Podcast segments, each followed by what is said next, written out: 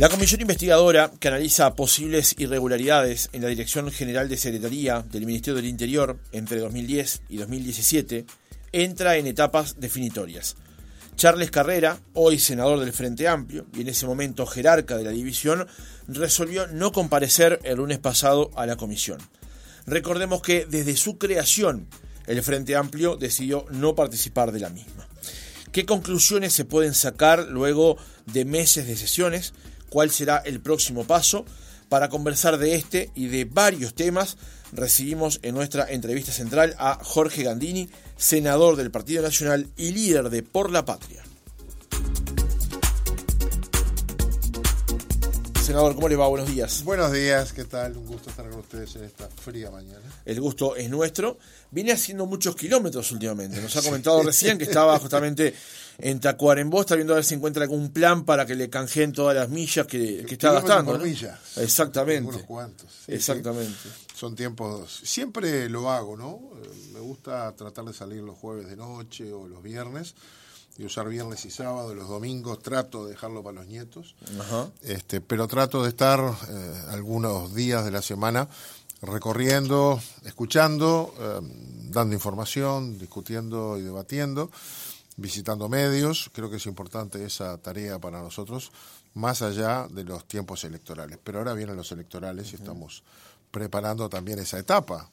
Todos los partidos vamos a tener a fin de año o un poco antes definido nuestro menú electoral para las internas, que son el año que viene, y por la patria se apresta, está discutiendo la posibilidad de tener un candidato, de agregar un candidato a los dos que hoy ya afloran en la interna del partido para que no sean dos del tronco herrerista, sino que haya tres y podamos de alguna manera representar también la otra corriente del partido, wilsonista histórica, la rañaguista reciente, es decir, ese espacio que en la elección pasada votó muy bien en la interna, ganó la calle Pou, pero ese otro espacio logró eh, concitar casi la mitad eh, de los votos partidarios y ayudó a ganar. Y nos parece que esa es nuestra tarea también, estar donde debemos estar y hay, hay mucha masa crítica que quiere otra opción. Así que en esa tarea también estamos. Ahora después le voy a preguntar sobre eso porque es parte del reportaje, pero comencemos por lo que planteábamos en la introducción. Sí. Hoy a las 5 de la tarde concurrirán a la comisión investigadora. A la 1, a la 1, a las 13. A las 13, bien. A las 13 horas. Eh, que investigadora que analiza presuntas irregularidades ocurridas en la Dirección General de Secretaría del Interior entre 2010 y 2017. Van a ir las actuales autoridades de la cartera. Esta comisión viene funcionando hace meses tras lo que fue la presentación de su denuncia. Exacto. Eh, ¿Qué balance hace hasta ahora del trabajo? Y bueno, la comisión ha logrado confirmar una cantidad de conductas de apariencia delictiva. Ya son más delictivas que apariencia. Hay una cantidad de documentos, testimonios que van eh, fundamentando que hubo un abuso clarísimo de funciones, desvío de poder, desvío de recursos públicos, utilización de bienes públicos en favor y en beneficio propio eh, de algunas de las autoridades, el caso de Bonomi, el caso del senador actual Charles Carrera, que era el director general, de sus parientes eh, a los que se les dio beneficio, pero también de otros terceros civiles. Eh, déjeme dedicarle tres minutos para poner los antecedentes a la población. Esto empieza por aquella bala que salió de la casa, aparentemente de la casa del comisario de La Paloma, y hirió al señor Víctor Hernández, lo dejó paralítico. Aquella noche de diciembre del 2012, eh, Víctor Hernández es trasladado al hospital de clínicas, eh, llega con paro cardíaco, se le hacen una cantidad de intervenciones y eh, en julio del 2013, casi ocho meses después, es dado de alta. En el transcurso de eso, ya en enero, unos días después que fue internado, lo visitó Charles Carrera, director del instituto, director general del ministerio, y dispuso comenzar a pagarle una, un sueldo encubierto como tique alimentación desde el ministerio. Lo que hizo fue desviar fondos de un fondo legal establecido por ley que tiene como único destino la canasta de fin de año de los policías. Ese pago es algo que no tendría que haber hecho necesariamente. Nunca jamás. Primero porque es un civil. Segundo, porque eso es un fondo de origen legal, es una rendición de cuentas la que establece eso. Eh, tercero, porque el tesorero le dijo que él no podía pagar eso, no correspondía, le pidió la orden por escrito. Y tenemos todas las órdenes por escrito del señor Charles Carrera cada mes, diciendo páguese al señor Víctor Hernández la suma de 20 mil pesos. Cuarto, porque eso era para los policías. Es decir, eh, los policías por ley cobran esa canasta una vez por año. ¿Cómo la cobran? Bueno, el que tiene menos sueldo cobra un poco más, el que tiene un poco más de sueldo cobra un poco menos, el que cobraba más cobraba 5.900 pesos por año y ahí se le empiezan a pagar 20.000 pesos por mes. Pero además, por si fuera poco, en el año 2014, un año después, hay una auditoría a la tesorería por todas las cosas que, la tesorería maneja y la conclusión fundamental es que es incorrecto, eh, es improcedente ese pago, el que debe suspenderse por ser indebido. ¿Y qué hace Charles Carrera? Ordena que se siga pagando. O sea que no puede decir ni siquiera que no sabía, porque la auditoría le marcó con claridad, y para eso están las auditorías, que no puede hacerlo. Pero como están sometidas a disciplina, eh, le pasó por arriba y siguió pagando.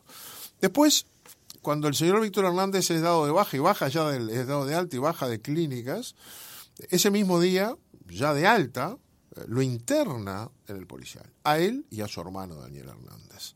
Están tres años y medio internados. No corresponde porque está toda la documentación legal que establece con claridad que el, que el hospital policial puede ser utilizado por los policías en actividad o en retiro, sus hijos hasta los 21 años, sus padres, siempre y cuando eh, tengan eh, ingresos menores a un salario mínimo, y por supuesto esposas, esposos, concubinas o concubinos.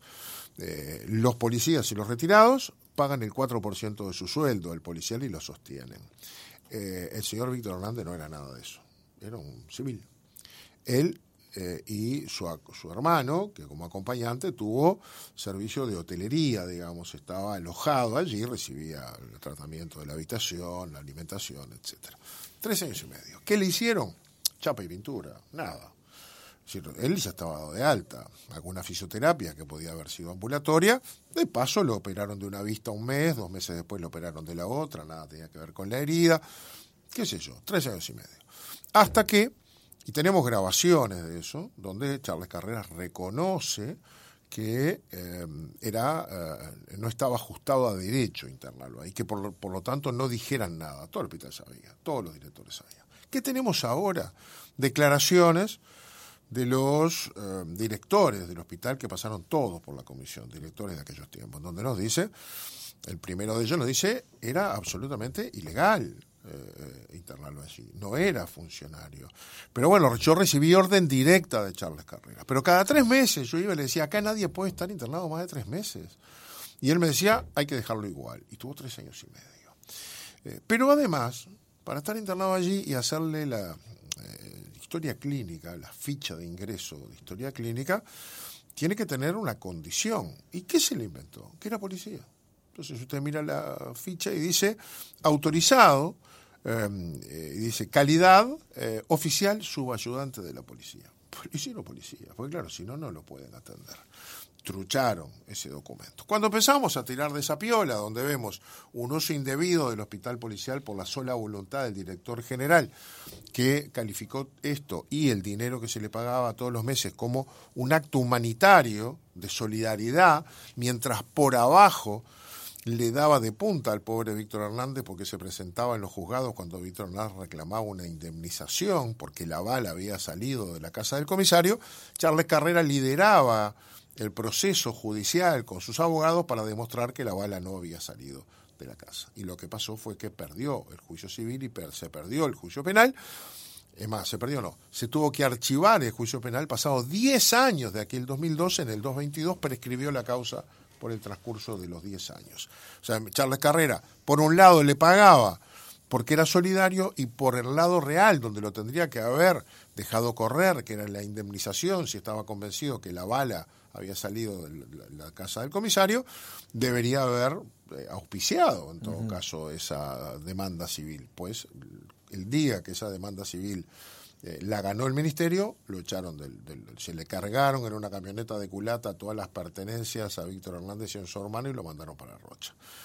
Cuando trabajábamos en todo esto empezamos a ver otras cosas.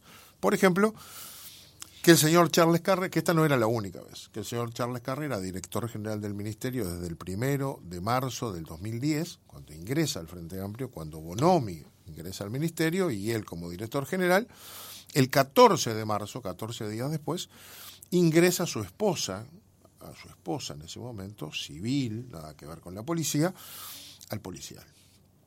Ingresa, tenemos la ficha de ingreso, dice arriba, doctor Heus, que era el director, dos puntos, manuscrito, dice, este, por orden ministerial internece eh, a la señora AE, Andrea Epifanio, la esposa. Dos días después aparece la ficha, ya de historia clínica, con una esguince de tobillo y aparece como Andrea Epifanio, Andrea Margarita Epifanio Fuentes y curiosamente dice de carreras. Ningún otro funcionario aparece con el apellido del esposo y es una práctica que se usaba en la época de mi mamá. Hoy las mujeres tienen su apellido, no el de su esposo. Por acá le ponen de carrera. Cuando le preguntamos a las autoridades que pasaron por, la comisión por qué lo inscribieron así, decía, bueno, para que todos los funcionarios supieran que era la mujer del jerarca, no sea cosa que le dejaran esperando en una silla. ¿Y cuál era la ventaja? Bueno, la ventaja es que la mutualista en la cual tenía tiene que a veces eh, esperar para que la atienda un especialista, un mes, qué sé yo. Capaz que no haya este, medicamentos, capaz que la cama tiene que esperarla. Acá siempre había todo. Y el especialista era en tiempo real. Esa es la verdad. Dice, lo hemos vivido en otros casos, nos decían.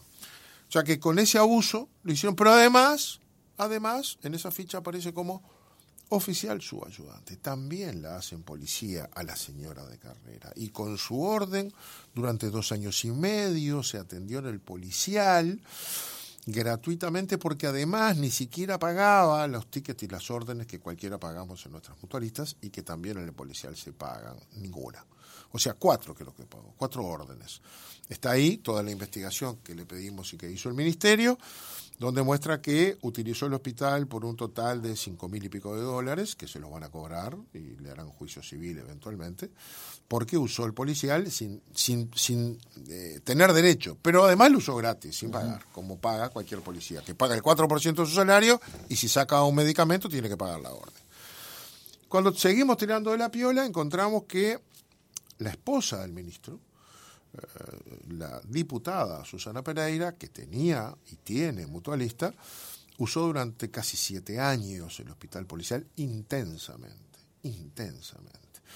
Pero además ahí el testimonio de la comisión nos dice el director, uno de los directores de la época, que junto a otra funcionaria que también estaba en comisión, la interceptaron un día y le dijeron que no podía estar usando el policial, no tenía, digamos, derecho a ese servicio.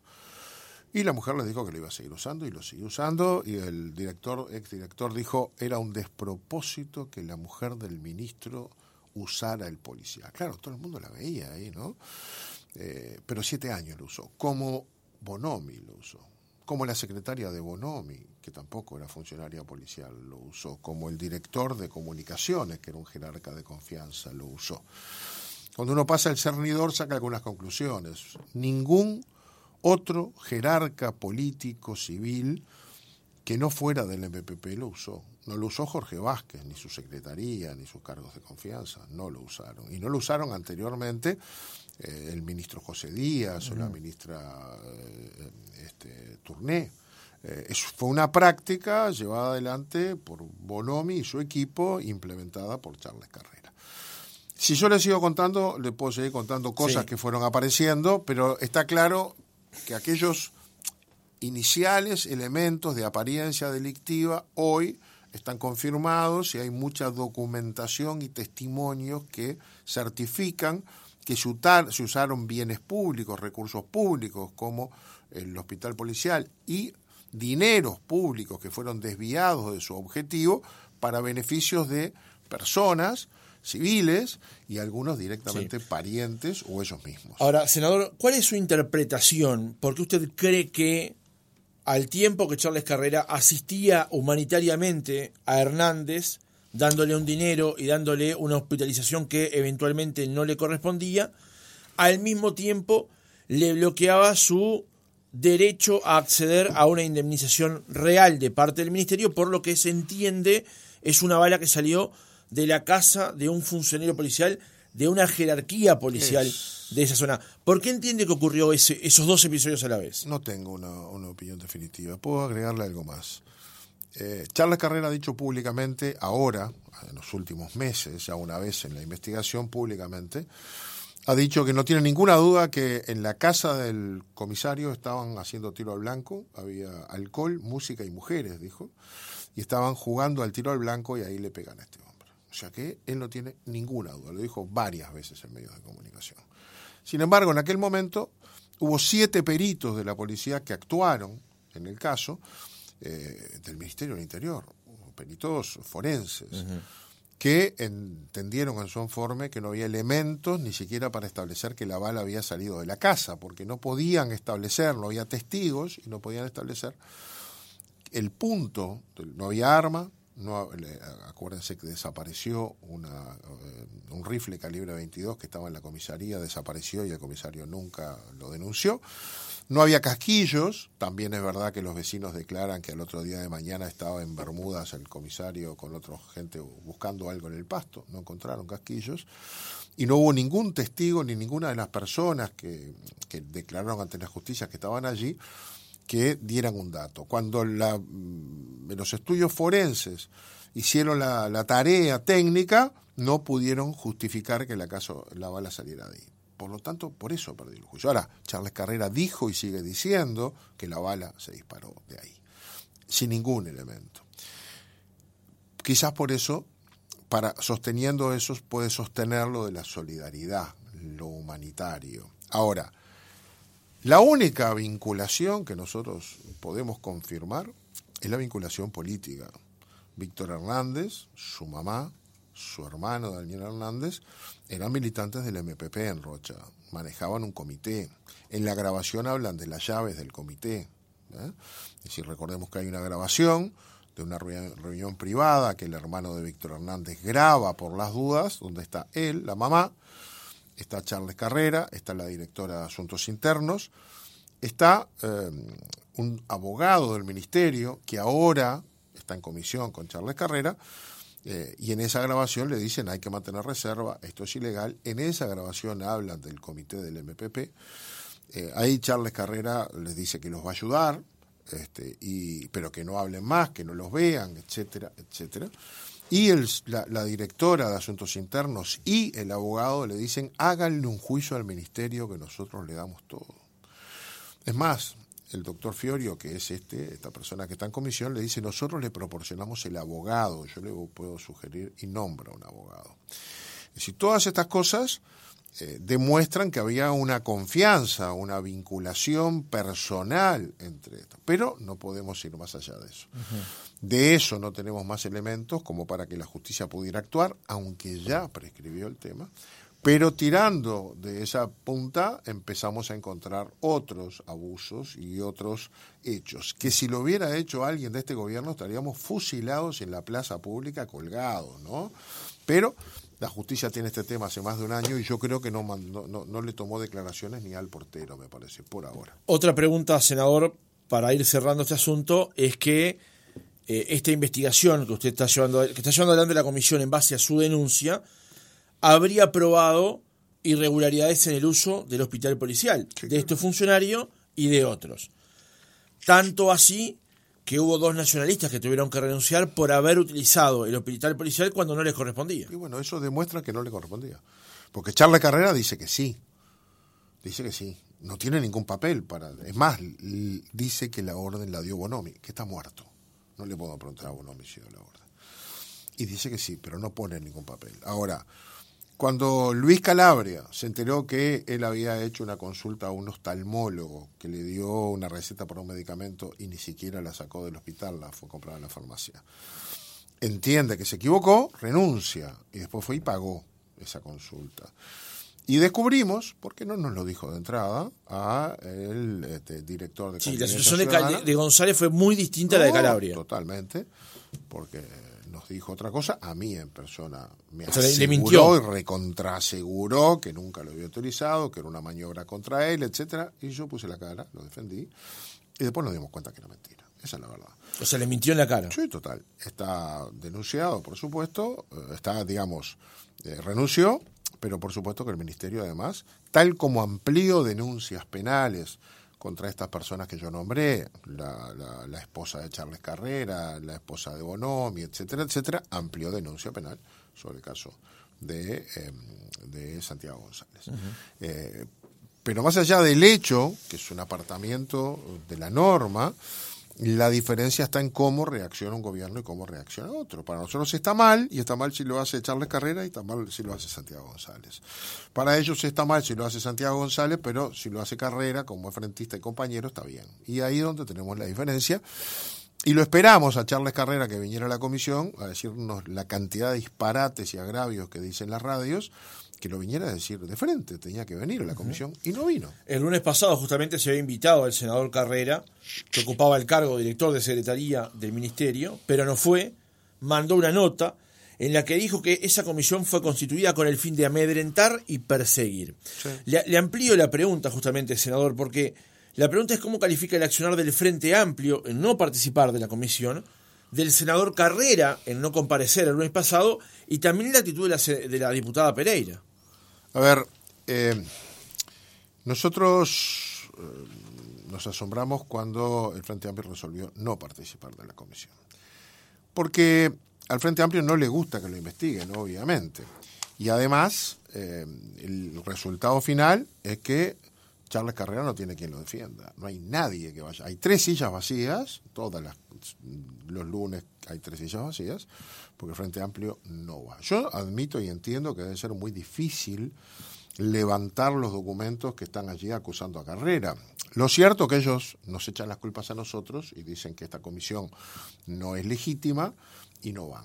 Pero la comisión pasó por un tamiz de consultas jurídicas y resultó ser eh, pertinente. Pero además, el Frente Amplio, esto tiene un antecedente muy, muy cercano. El Frente Amplio le presentó denuncia penal al ex eh, director de eh, ministro de Turismo, Germán Cardoso, que renunció y ocupó su banca en diputados. Y además el Frente Amplio planteó la realización de una comisión investigadora. Es decir, que fíjese el parecido que tiene con este. Un ex jerarca del Poder Ejecutivo, igual que Charles Carrera, eh, eh, terminó siendo denunciado penalmente por la oposición, se formó una comisión investigadora, igual que con el caso Charles Carrera, la presentó el frente. Mientras la investigadora funcionaba, estaba denunciado en la justicia penal, las dos cosas al mismo tiempo, las dos por iniciativa del frente, con la diferencia que Germán Cardoso fue a la comisión todas las veces que se le pidió y eh, todos los legisladores de la coalición que les tocó participaron de la comisión. El Frente Amplio no lo hace, no le gusta que lo investiguen o no tiene rostro para ir a defender a Charles Carrera, porque si va acá, ¿para qué lo tiene que fusilar? Resultado, el Frente no está, Charles Carrera no va, va a medios de comunicación y habla mal de nosotros y dice que lo perseguimos porque es el- él es una suerte de paladín de la justicia que está acusando al gobierno por el tema del contrato con Nazi y además porque lo espiaron y yo qué sé cuántas cosas pone. Lo cual no tiene un- nada que ver, nada que ver. Es mentira. Pero aún si fuera así, ¿por qué no viene y nos responde por qué a su mujer le dio el privilegio de atenderse gratis? ¿Qué- a ver, podría decir, mire, todo esto lo hacen para perseguirme, pero les voy a mostrar que yo no obré en beneficio propio para mi bolsillo y que mi mujer se beneficiara y yo no tuviera que gastar o ella tampoco. Tendría que venir a decírnoslo. Elige hacerse la víctima, descalificar a la comisión, agraviarnos, decir que lo perseguimos, que esto es una persecución política, pero no contesta. No contesta lo que tiene que contestar. Se le acaba el tiempo, se le junta la cabeza con la cola. Esto tiene un fin. Él va a terminar eh, en algún momento respondiendo ante la justicia y, el Senado tendrá que pronunciarse a la brevedad. Nosotros vamos a terminar esto. Vamos además a agregar a la diputada Susana Pereira, la viuda de Bonomi. Eh, lo vamos a hacer lo que podemos hacer. Vamos a también mandarle toda la justicia, vamos a comunicarlo, igual que lo de Charles Carrera en la JUTEP, seguramente, pero en el caso de Susana Pereira vamos a comunicarle a la Cámara de Diputados para que haga lo que entienda que debe hacer. Obviamente que... O sea, todo el material que acumuló hasta ahora la comisión y la que va a acumular en la jornada de hoy, en la próxima sesión que tenga, va a ir a la justicia. se va a agregar. Lo que ustedes entienden es un uso indebido del hospital policial y demás, y además le van a comunicar de esto a la Cámara de Diputados que es donde hoy actualmente trabaja la legisladora Pereira. Exactamente, para que para que se entienda sobre ello, la senadora Pereira ha estado muy en el tapete de la discusión por el traslado de presos y por alguna otra cosa, pero esto es objetivo. Este, yo digo un poco en broma, cuando me cruce a la senadora, a la diputada Susana Pereira, le voy a hacer la veña, porque me acabo de enterar que es policía. No hay nada más trucho y groseramente trucho que ponerle a la diputada Susana Pereira en la, en la historia clínica la calidad de oficial subayudante de la policía. La verdad es, es enervante. Eh, eh, a mí me enoja mucho que sean, que tengan ese grado de impunidad brutal de escribir que Susana Pereira policía. Porque no lo es, no lo fue, no lo será. Pero eso es lo único que necesitaba para que la atendieran gratis en el policial durante siete años y le hicieran hasta podología. Entonces, ¿por qué lo hacen? Y bueno, porque era la mujer del jefe. ¿Y qué había que poner? Y que era policía. Entonces, a mí me parece que alguien tiene que responder sobre esto. Nosotros no estamos analizando la conducta de la diputada eh, Susana Pereira, pero lo vamos a comunicar a la JUTEP, a la justicia y a diputados. Senador, vamos a cambiar de tema. Eh, usted dijo en una nota con el diario El País ayer que hay un escenario bipolar donde hay dos bloques, no hay terceras vías. O se está en un bloque o se está en, el otro. Eh, ¿Cree que Cabildo Abierto comprende esa dinámica? Se lo planteo por lo que ocurrió días pasados con la interpelación al ministro Heber. Con el resultado de esa interpelación, la moción que presentó Cabildo Abierto, el uso que hizo el Frente Amplio justamente de esa moción y cuál fue el resultado de que el ministro saliera de esa sesión sin el respaldo de la coalición de gobierno. Cabildo Abierto comprende que se está en un bloque o en el otro que no hay espacio para una tercera vía, digamos. Primero el fundamento a, mi afirmación. Veníamos de un país hace unas décadas atrás, claramente bipartidario, del 71 para adelante, dictadura en el medio, eh, se fue instalando un sistema tripartidario, tanto que en el 94 hubo un triple empate entre el Partido Colorado, el Partido Nacional y el Frente Amplio, hubo un total de 30.000 votos de diferencia, triple empate, ganó el Partido Colorado, Frente Amplio tercero a 30.000 votos. En el 96 es la reforma constitucional, se aplica en el 99 por primera vez, donde viene el balotaje. Y ahí empieza a evolucionar o a modificarse el sistema electoral hacia dos bloques que se consolidan la elección pasada, donde llegamos a la elección ya con un acuerdo programático de la coalición que es la que gana. Y hay dos bloques. En segundo lugar, ¿cómo funcionan esos dos bloques? Yo se le voy a poner el número. Somos 31 senadores.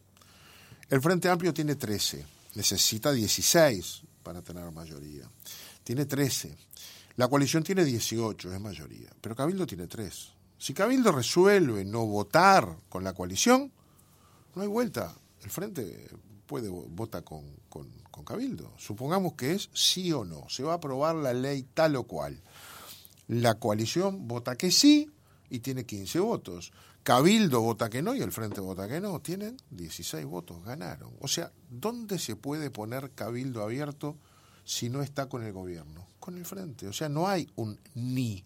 Hay un sí o hay un no, no hay ni. Vota de un lado o vota del otro, son los dos bloques. Cabildo Abierto le cuesta entender eso, cree que puede ser la oposición dentro de la coalición, pero cada vez que intenta esos pasos termina siendo funcional a una izquierda que es opositora y que quiere ganar la próxima elección y que quiere que al gobierno le vaya mal. ¿Qué le pasó a Cabildo Abierto el otro día en la interpelación? Fue crítico con, con la gestión de Heber, eh, presentó una moción muy dura, eh, la coalición presentó otra, se puso a votar la de la coalición, sacó menos votos, sacó cuarenta y pico de votos, no llegó a los 50. Cuando se puso a votar la de Cabildo, el Frente jugó, achicó, ¿no? No presentó nada, presentó una censura para otra sesión. No presentó. Entonces pidió que se votara por partes y votó todas las partes jorobadas para el gobierno que estaban en la moción de Cabildo, que son las que salieron. ¿Cómo salieron? Con los votos de Cabildo y del Frente Amplio. O sea que al final la Cámara de Diputados se expresó crítica, crítico con Heber y la gestión de Heber. ¿Con los votos de quién? Del Frente y de Cabildo. Difícil de explicar para el electorado Cabildo. Ahora, cinco días después, la Cámara se vuelve a reunir para tratar la moción de censura del Frente Amplio. La censura se rige por el 147 de la Constitución y termina en una de dos cosas. Va a ver, termina o en respaldar al ministro o en censurar al ministro. Y si se censura al ministro, termina en una de dos cosas. El ministro se tiene que ir obligatoriamente o el presidente de la República disuelve las cámaras, lo respalda, disuelve las cámaras y convoca elecciones parlamentarias. Eso no pasó nunca. Por lo tanto, ¿qué era lo que iba a pasar en esa sesión? Si Cabildo votaba la censura del frente, volvía a votar con el frente y se separaba de la coalición, la coalición se iba al diablo. Si votaba con eh, el resto de la coalición, no censuraba al ministro, lo respaldaba. ¿Y qué hizo? Eso. O sea que un día cuestionó al ministro del Interior y a sus políticas y cinco días después lo respaldó. Pero Cabildo siempre aclaró que su intención no era censurar al ministro. No aclare porque oscurece. No hay vuelta. Si usted critica la política de un ministro, critica al ministro. No tiene manera. En el Parlamento es así. ¿Cómo se resuelve la no satisfacción o no apoyo a la política de un ministro, cambiando al ministro. No tiene otra, en una interpelación es así, no estamos hablando en una rendición de cuentas ni en una comisión general. Estamos hablando en una interpelación, no se interpelan gestiones, se interpelan ministros. Y si es insatisfactoria las explicaciones del ministro, el ministro ha sido cuestionado. Justamente lo que planteaba Cabildo Abierto era que se interpelaba o, o sus críticas eran hacia la gestión del gobierno en materia de seguridad y no con el ministro Heber. Pero le sumo otro, Pero votó con el frente que presentó la moción de censura. Le sumo otro aspecto a esto. El, en el día de la conferencia de prensa donde Cabildo Abierto anuncia que permanece en la coalición, luego de lo que fue la remoción de la ministra Moreira, ya ahí había anunciado que tenía discrepancias y que iba a ser celoso en el seguimiento de la gestión de seguridad. Ahora, la pregunta es, ¿No hubo de parte de la coalición de gobierno alguna demora en leer una posición de cabildo abierto que justamente pudiera generar esta tensión que generó en la interpelación? Y no, la verdad que no. A ver, está bien o es natural que Cabildo Abierto o cualquier otro partido haga eso. Nosotros no somos un partido, somos una coalición de partidos que competimos entre nosotros, que nos juntamos en el balotaje detrás de un programa único y que ahora, el año que viene, vamos a volver a competir entre nosotros. Por lo tanto, somos diferentes, venimos, tenemos orígenes diferentes y competimos. Ahora, también es verdad que nos vamos a volver a juntar porque si no gana el frente. Por lo tanto, una cosa es marcar las diferencias, aumentar o, mejor, o generar perfiles y otra cosa es volar los puentes que después nos impidan juntarnos, porque sabemos que, como decía, no hay tres posiciones. O estás en un bloque o estás en el otro. Y si te pones en lo que no existe, que es una tercera vía, terminas ayudando al frente, si no ayudas a la coalición. No hay dos posiciones a, la hora de votar, posiblemente en el Parlamento. En la, en la instancia electoral, perfectamente, supongamos como hecho, el Cabildo Abierto puede plantear, bueno, yo voy a octubre, con mi candidatura y en noviembre doy libertad de acción. Entonces trabajó para el frente. Se fue, si se va en la coalición, está ayudando a que el frente gane. El electorado de Cabildo no creo que siga ese camino, porque tiene problemas o diferencias con la coalición, tiene muchísimas más con la izquierda. Yo no creo que el electorado de Cabildo quiera que eh, venga Carolina Cose a gobernar el país. Eh, yo creo que el electorado de Cabildo, si la opción es eh, un integrante de la coalición versus Carolina Cose o versus el candidato del MPP, este, Yamandu Orsi, va a estar más de este lado que de aquel. Entonces, ¿qué quiero decir con esto? Que tenemos que darnos espacios para el perfil, que tenemos que aceptar que esta etapa es así, que la paciencia es fundamental en la articulación de futuro, pero también tenemos que saber que nuestro destino está unido, que estamos en el mismo barco, que los adversarios están afuera, que los problemas, que los enemigos son los problemas y los adversarios están en el frente, en la izquierda, hoy liderada por el Pichenete. Y por lo tanto tenemos que buscar las maneras del mínimo denominador común de todos los partidos de la coalición para no romper eso y volvernos a juntar en la próxima instancia que tenemos que volver a ganar. Si no ganamos, por cualquier mecanismo no ganamos, vuelve al Frente Amplio. Ahora creo que liderado por el PCNT. Senador, Manini Ríos escribió a sus militantes sobre lo que entiende es un plan desde la torre ejecutiva para perjudicarlo y además agregó, se suben al carro algunos frentistas como Sabini y sin aparecer, blancos y colorados, empeñados en demostrar que Cabildo es tan corrupto como ellos. ¿Cómo entiende usted una declaración de este tipo, que es cierto, no es pública, pero trascendió, de alguien que usted entiende como un, es, es un socio del gobierno? Es que peor que si fuera pública, porque al no serlo, uno debe suponer que es más auténtica, que, que no tiene filtro, digamos, y no lo tiene, o sea que eh, seguramente escribió eso Manini y es lo que piensa. Y yo creo que se equivoca. ¿Qué quiere que le diga? Creo que se equivoca. Primero porque no hay ningún plan contra un socio de la coalición que, como le dije, necesitamos para ganar. Lo único que nos preocupa es que todos los que formamos la coalición, en particular dos partidos como el Cabildo y el Partido Colorado, voten bien, porque eso es lo que suma los votos necesarios para ganar en la segunda vuelta porque va a haber segunda vuelta. Eh, eh, no hay plan. Puede haber allí eh, visiones conspirativas desde alguna gente de Cabildo, pero no existen. En segundo lugar, hay afirmaciones que se pueden hacer en caliente, que yo estoy seguro que después, este, siendo más frío, más distante, los hechos se revisan. El vínculo que tenemos con Cabildo de todos los días eh, el vínculo en el Poder Ejecutivo con, con dos ministros, eh, como la ministra de Salud, a quien vamos a defender mañana, ¿no? Pasado, pasado mañana vamos a defender, va a ser interpelada, y Cabildo no va a ver que nuestro plan es defender a la ministra, que integra el Poder Ejecutivo. Eh, o al ministro Lozano, a quien conocemos muy bien del Senado y con el que siempre hemos tenido una excelente relación, fue el coordinador siempre de Cabildo Abierto y la verdad que tenemos muy buen trato y muchas coincidencias, y en el Poder Ejecutivo también lo hace. O sea que, eh, y de hecho asumió un ministerio que fue cuestionado y él mismo está revisando algunas decisiones que se tomaron en la administración, en, el ministerio anterior. Yo creo que los hechos demuestran que esas cosas no pasan, pero a veces este, el, enojo no es buen socio y hace que se digan cosas que en frío no se dirían para cerrar este tema, eh, da la impresión que la relación con Cabildo Abierto cambió a partir de lo que fue la destitución de la ministra Moreira. Que antes había habido discusiones por el presupuesto, por eh, la reforma de la seguridad social, que tensaron la cuerda, es cierto, pero como usted dijo, dentro de lo normal que significa que partidos políticos distintos se pongan de acuerdo dentro de una coalición. Parece que ese cambio, el de la salida de Moreira, generó unas tensiones que no estaban previstas, digamos. ¿Al presidente de la República le quedaba otro espacio que no fuese destituir a la ministra, dado las informaciones que trascendieron? ¿Y cuáles? Porque era evidente que la ministra iba a ser interpelada. ¿Y qué hacíamos? ¿La defendíamos ahí?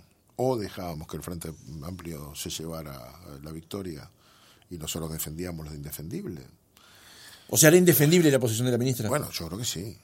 Yo creo que sí. Yo creo que el presidente actuó bien, la meta se equivocó y bueno, tomó ese camino como lo tomó en su momento Adrián Peña. no, no, no tenía título. ¿Y qué va a hacer? Después lo que hicimos con, con, con, con Sendic era obvio. Eh, como lo tomó Cardoso en su momento. Ah, pero en este caso era la esposa del líder del bueno, partido. está bien, el parentesco no puede intervenir en las decisiones políticas. Usted no puede decir, esto está mal, pero como le toca un pariente, no, no puedo, me tengo que callar la boca. ¿Y cómo sigue después? Yo creo que el presidente nos evitó un gran problema institucional, un gran debate, y puso las cosas en su lugar. Sin cuestionar, sin ir más allá de una decisión, de decir, bueno, tiene que dar un paso al costado. Cabildo Abierto reflexionó mucho sobre eso, hubo mucha tensión, hizo un comunicado, una conferencia de prensa, sobre la cual hubo muchas expectativas de si se iban o se quedaban. Es más, ese comunicado cuando uno lo iba escuchando, iba haciendo la apuesta de que se iban. El artículo, punto 1 se van, punto 2 se van, punto 3, pa, se van, punto 4, up, se van, punto 7, ah, se quedan. Sí, fue así, porque se metió en, ese, en esa calle sin salida, Cabildo Abierto. ¿Por qué? Porque no puede ir contra la coalición como no podemos ir ninguno de nosotros, porque es bipolar, porque terminamos alineados del otro lado. Entonces, el esfuerzo todos lo tenemos que poner por mejorar la coalición, por tratar de que las cosas funcionen mejor, por plantear cómo se deben plantear las diferencias. Este, y, hacerlo sabiendo que cada cosa que uno hace eh, puede ser aprovechada por el adversario, mm. que nos quiere ganar la próxima elección. Senador, cambiando nuevamente de tema, usted hace un tiempo dijo que comenzaba una gira por todo el país para escuchar y saber con cuántos soldados contaba para esa batalla. Eso fue en el mes de abril.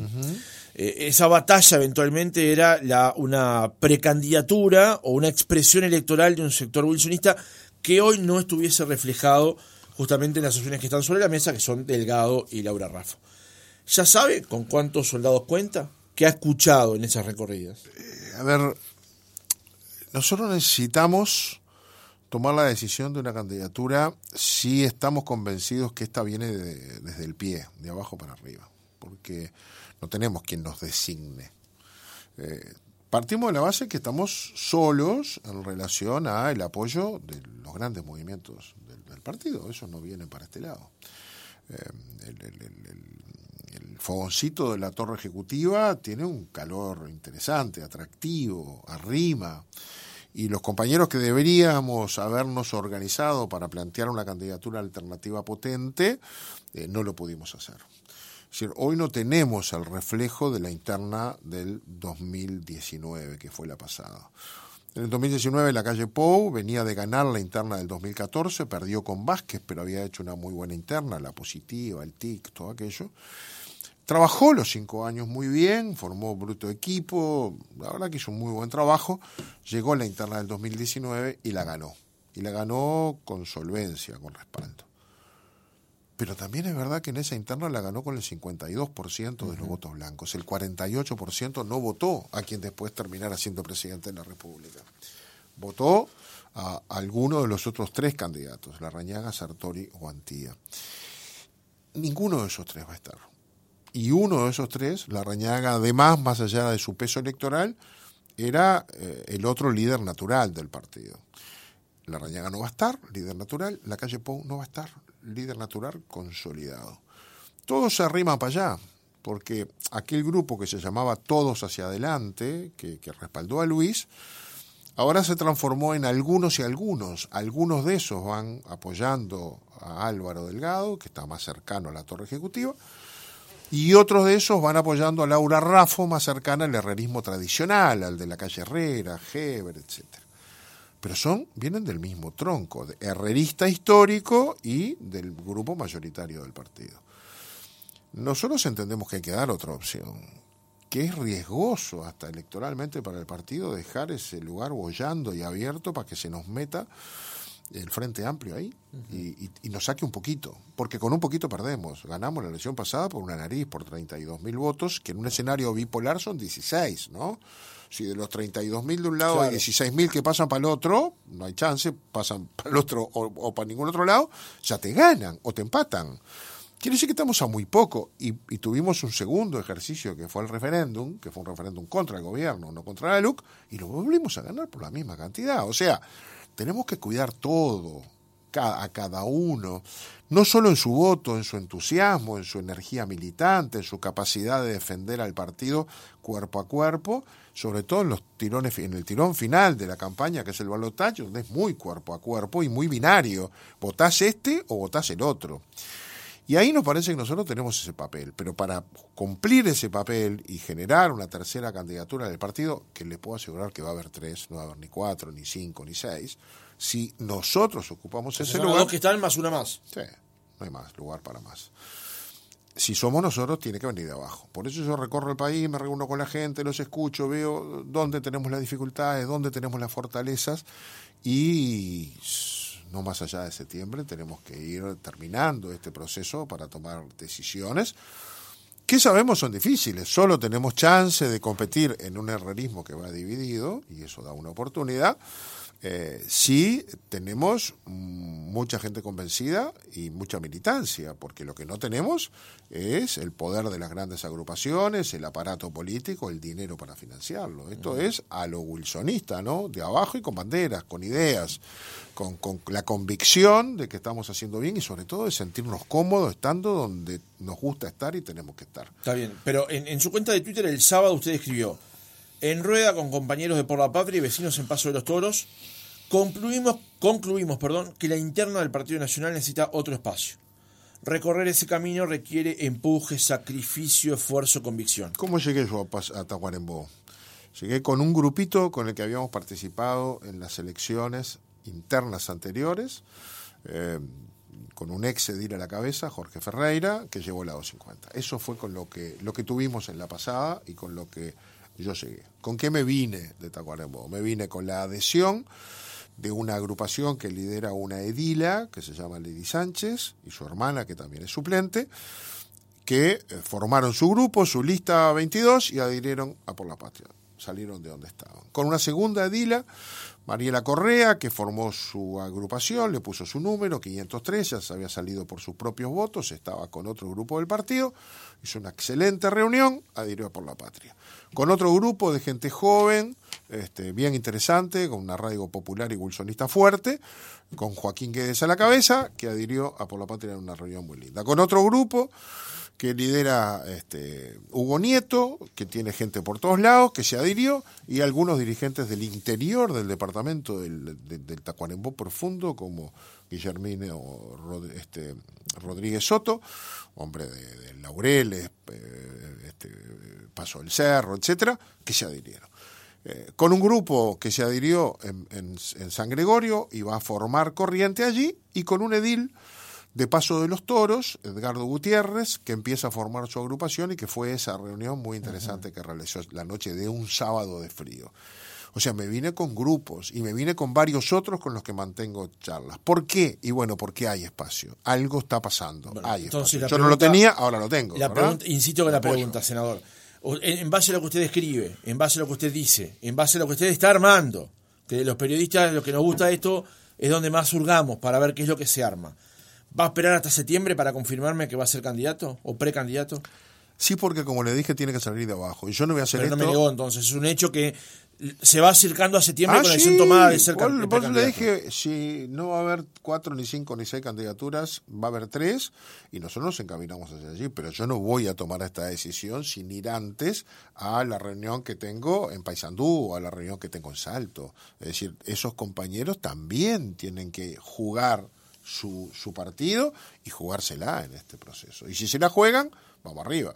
Yo, esos son los soldados que cuento. No cuántos me dicen te vamos a apoyar, cuántos se juegan de, de, este proceso y salen a decir vamos a marcar votos con por la patria. Es un proceso este de abajo para arriba, es diferente a los otros. Una última pregunta para cerrar la entrevista, porque estamos pasados de hora. En determinado momento usted cuestionó el accionar de, Laura Raffo, digamos de alguna manera, y lamentó que lo que se estaba construyendo para Montevideo quedara en ese entonces por el camino, por la aspiración que usted valoraba como positiva en ese momento de Laura Raffo de ser precandidata a la presidencia de la República. Eh, a casi dos años de las elecciones municipales, ¿hoy el Partido Nacional tiene idea de qué hacer con Montevideo? Concreto, ni idea, no tiene. Yo no cuestioné a Laura Raffo, cuestioné que otra vez eh, por distintas circunstancias terminemos llevando el reloj a cero y cerca del proceso electoral llegamos a la conclusión que no sabemos qué hacer. Esa, esa es. En la pasada, todos fuimos con Laura Raffo, votó bien, no excelente, porque sacó más o menos los mismos votos que todos los partidos cuando íbamos separados sacábamos. De hecho, tenemos la misma cantidad de diles que tuvimos. Pero el hecho de ir todos juntos detrás de esa figura le dio a esa figura un posicionamiento muy bueno y no nos defraudó para nada, anduvo bien. ¿Qué pasó después de eso? Que todos definimos que Laura Raffo tenía que ser la candidata de la elección siguiente y que por lo tanto el proceso de acumulación empezaba y que todos trabajábamos para que Laura Raffo creciera en su postulación hacia Montevideo. ¿Qué hicimos para eso?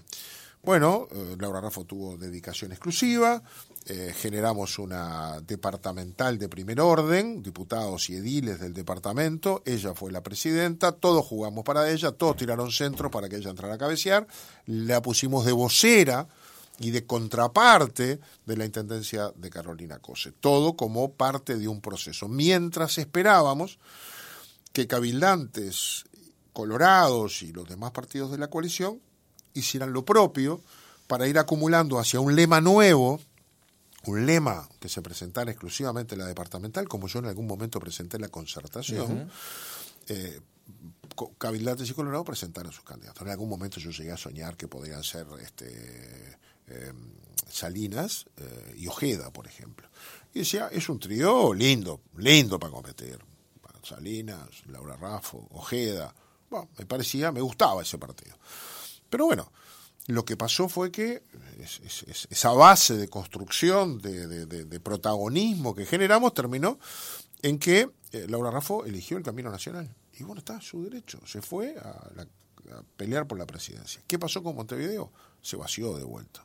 Ahora tenemos una departamental. No hemos eh, avanzado en un candidato blanco para la coalición. El candidato blanco tiene que ser alguien que no esté en carrera para la interna por otros cargos. hay limitaciones constitucionales. No, no, pero además no, no, no le vamos a dar este, eh, si yo dijera que el candidato a intendente tiene que ser Álvaro Viviano, diputado de Por la Patria, lógicamente la 404 me diría, no, pará, si está contigo, tiene que ser alguien que no esté con nadie o que esté con todos, que no compita. Y eso sería lo ideal o lo posible. Hay que encontrarlo, ¿eh?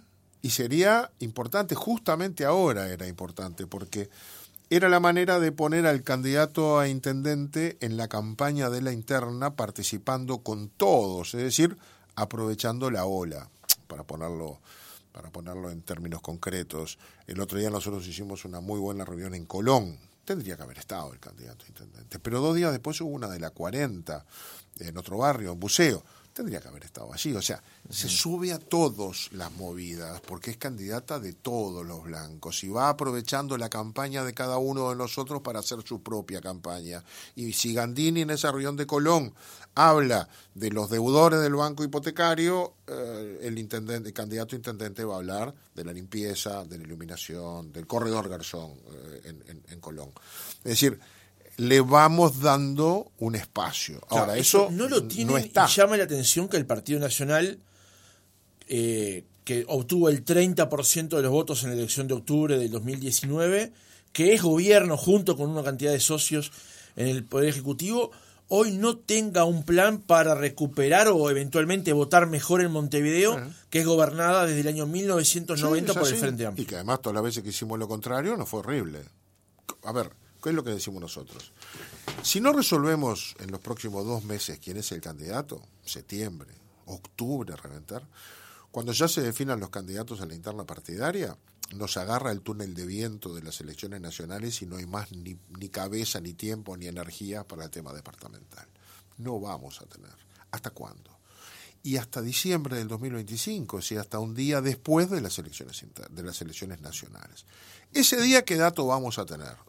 Vamos a tener el dato de si ganamos o si perdimos. Si perdimos. Es un triunfo ponerse a pensar en Montevideo. ¿Por qué perdimos? Está todo el mundo cabizbajo pagando cheques de cuentas malas. Si ganamos, andamos con entusiasmo bárbaro, concentrados en formar gobierno, porque hay que pensar en cómo vamos a pararnos en la cancha quién va a ser ministro. No solo pensar, entrar, eh, digamos, la lógica competencia por algunos espacios de poder. Y siempre la candidatura para Montevideo queda para atrás y la terminamos resolviendo en febrero, unos días antes que termine, y al pobre que ponemos o a la pobre que ponemos lo condenamos a que cargue esa cruz, sabiendo cuál es el resultado, y le regalamos al frente que siga alimentando o construyendo su fortaleza en la capital del país, donde votan un millón de personas. Es un regalo maravilloso. Yo creo que es un tema que tenemos que resolver ahora. Ah, ahora, este, eh, yo alguna idea tengo, este, pero bueno, no hay un ámbito donde plantearla. Yo tengo un par de nombres en la cabeza. No me lo va a decir ahora si se no, lo pregunto, ¿no? No, es peor. Estoy en esa etapa, ¿se acuerdan cuando éramos niños? Decíamos, ella es mi novia, pero todavía no sabe. Claro. Bueno, estoy en esa etapa. Yo tengo un par de nombres. Está enamorado de esa candidatura. pero ellos no, lo saben. Ellos lo saben. Bien. Jorge Gandini, senador del Partido Nacional, líder de Por la Patria. Gracias por haber estado otra mañana con nosotros. Ha sido un gusto compartir con ustedes.